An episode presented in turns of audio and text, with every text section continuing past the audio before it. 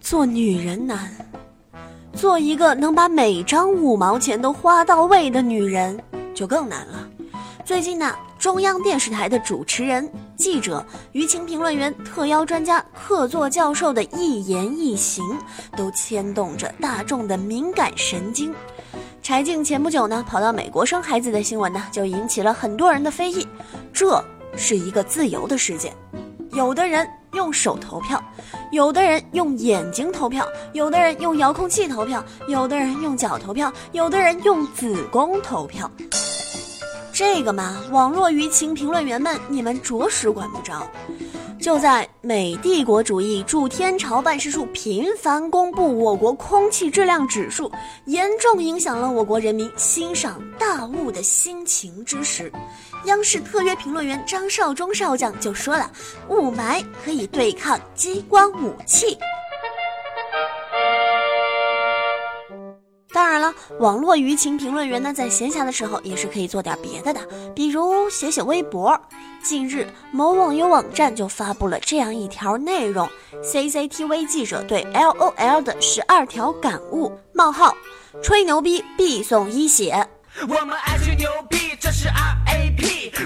这条微博一出，立马就引来了很多小伙伴们的围观呐。有机智的网友就说了：“难道你们就没有发现吗？我大 CCTV 所报道的网瘾少年，大部分都是上魔兽、撸 DOTA、打 CS 的吗？即便偶尔是有玩 LOL 的，也是要求被修正为某游戏，保持正面形象，不要负面报道哟。”乐于发表感悟和评论。是所有的央视网络舆情评论员的共同特点。就说莫言得奖的那会儿吧，说对莫言的感悟呢是附庸风雅，嘿嘿，不知道是什么意思了吧？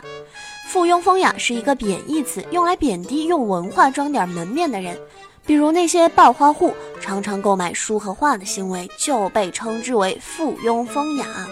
刘翔摔跟头的时候发表对跌倒人生的感悟，是为了迎合粉丝。冬奥会的时候发表感悟，是因为没见过世面。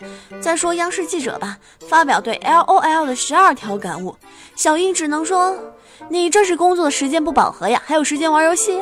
我从头到尾看了一下这位央视记者发表的微博，纵观全文，全篇都是感叹号，歇斯底里的怒号的形象跃然纸上。感悟一款游戏的感悟力都如此的费力，难怪在文章中都不敢留下自己的真名儿。我们随便摘取其中几条来看看。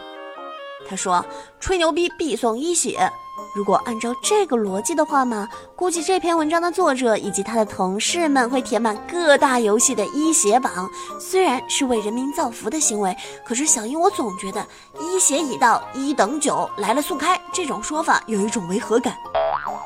然后我们再来看看这条，这局坑了就果断在队友喷你之前鞠躬认错，真爷们儿能屈能伸。别的小英我不清楚，能屈能伸这点还真的跟小学生有点相似呢。我很抱歉。再来看看这条，很多人不爱玩辅助，其实你可以换个心态，比如像疯狗一样的 ADC 是我养起来的宠物。这就是网络舆情评论员们惯用的精神胜利法，陶醉于自己的意识形态里，丝毫没有意识到人民战争的汪洋大海已经到来了。再说，你一个央视记者，平常不好好工作，跟小学生们一起玩 L O L，请问你是哪个单位的呀？你们举报电话是多少啊？圣光会制裁你。好了，今天的早安游戏圈就为大家播报到这里吧。生命不息，八卦不止，明天我们再准时相约喽，拜拜。